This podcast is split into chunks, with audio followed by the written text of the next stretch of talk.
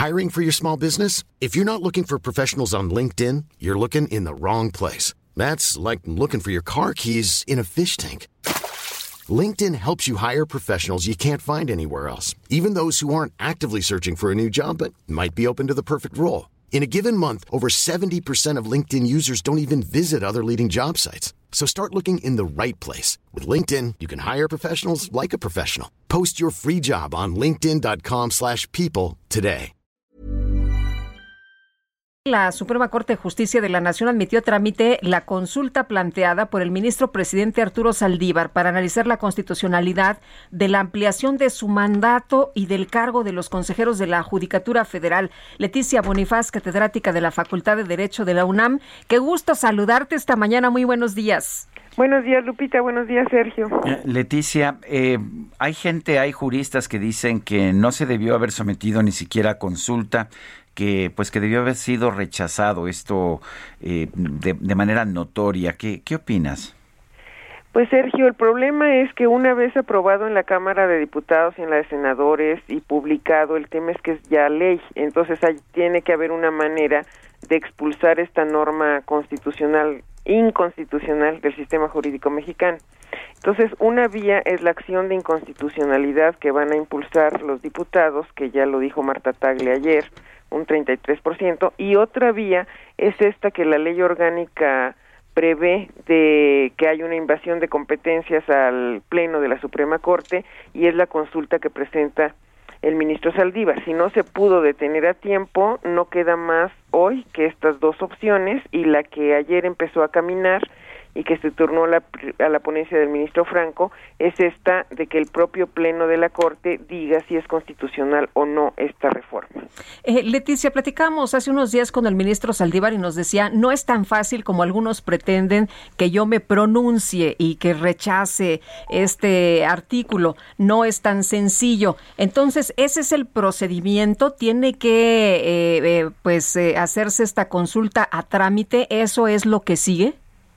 Necesariamente, porque quien tiene la decisión sobre constitucionalidad o no es el Pleno de la Suprema Corte, no un ministro, son los once ministros.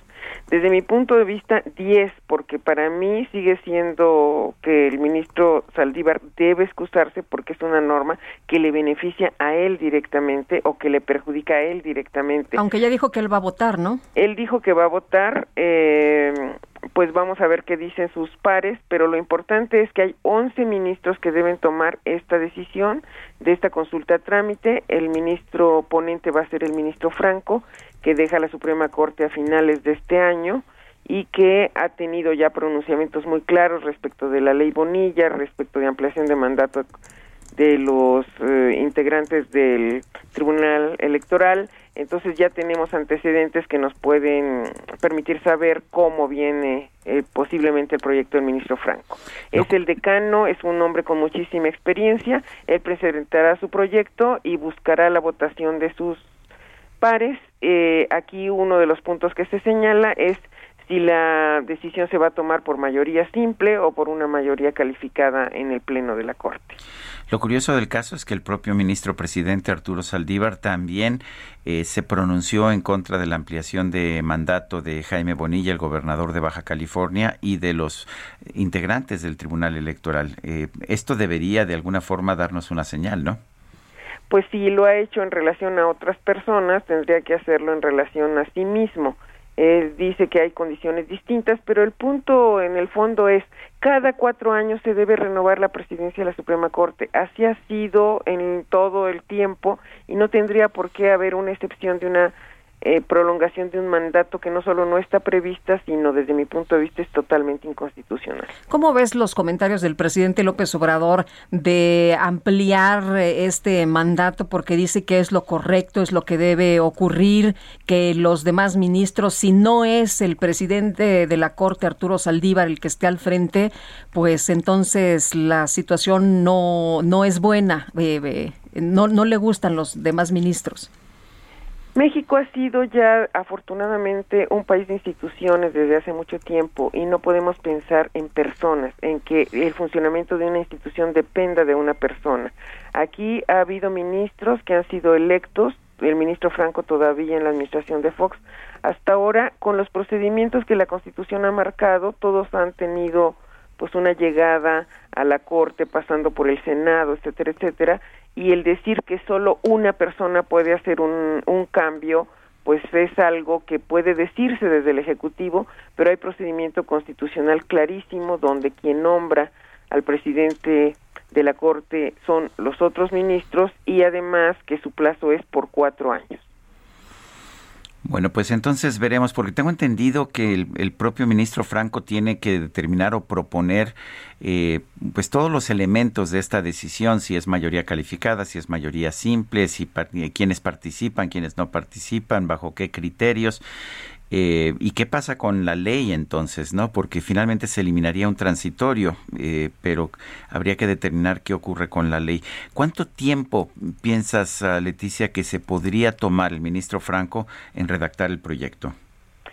El ministro Saldívar dijo que había que irse por esta vía porque iba a ser más tardada la acción de inconstitucionalidad.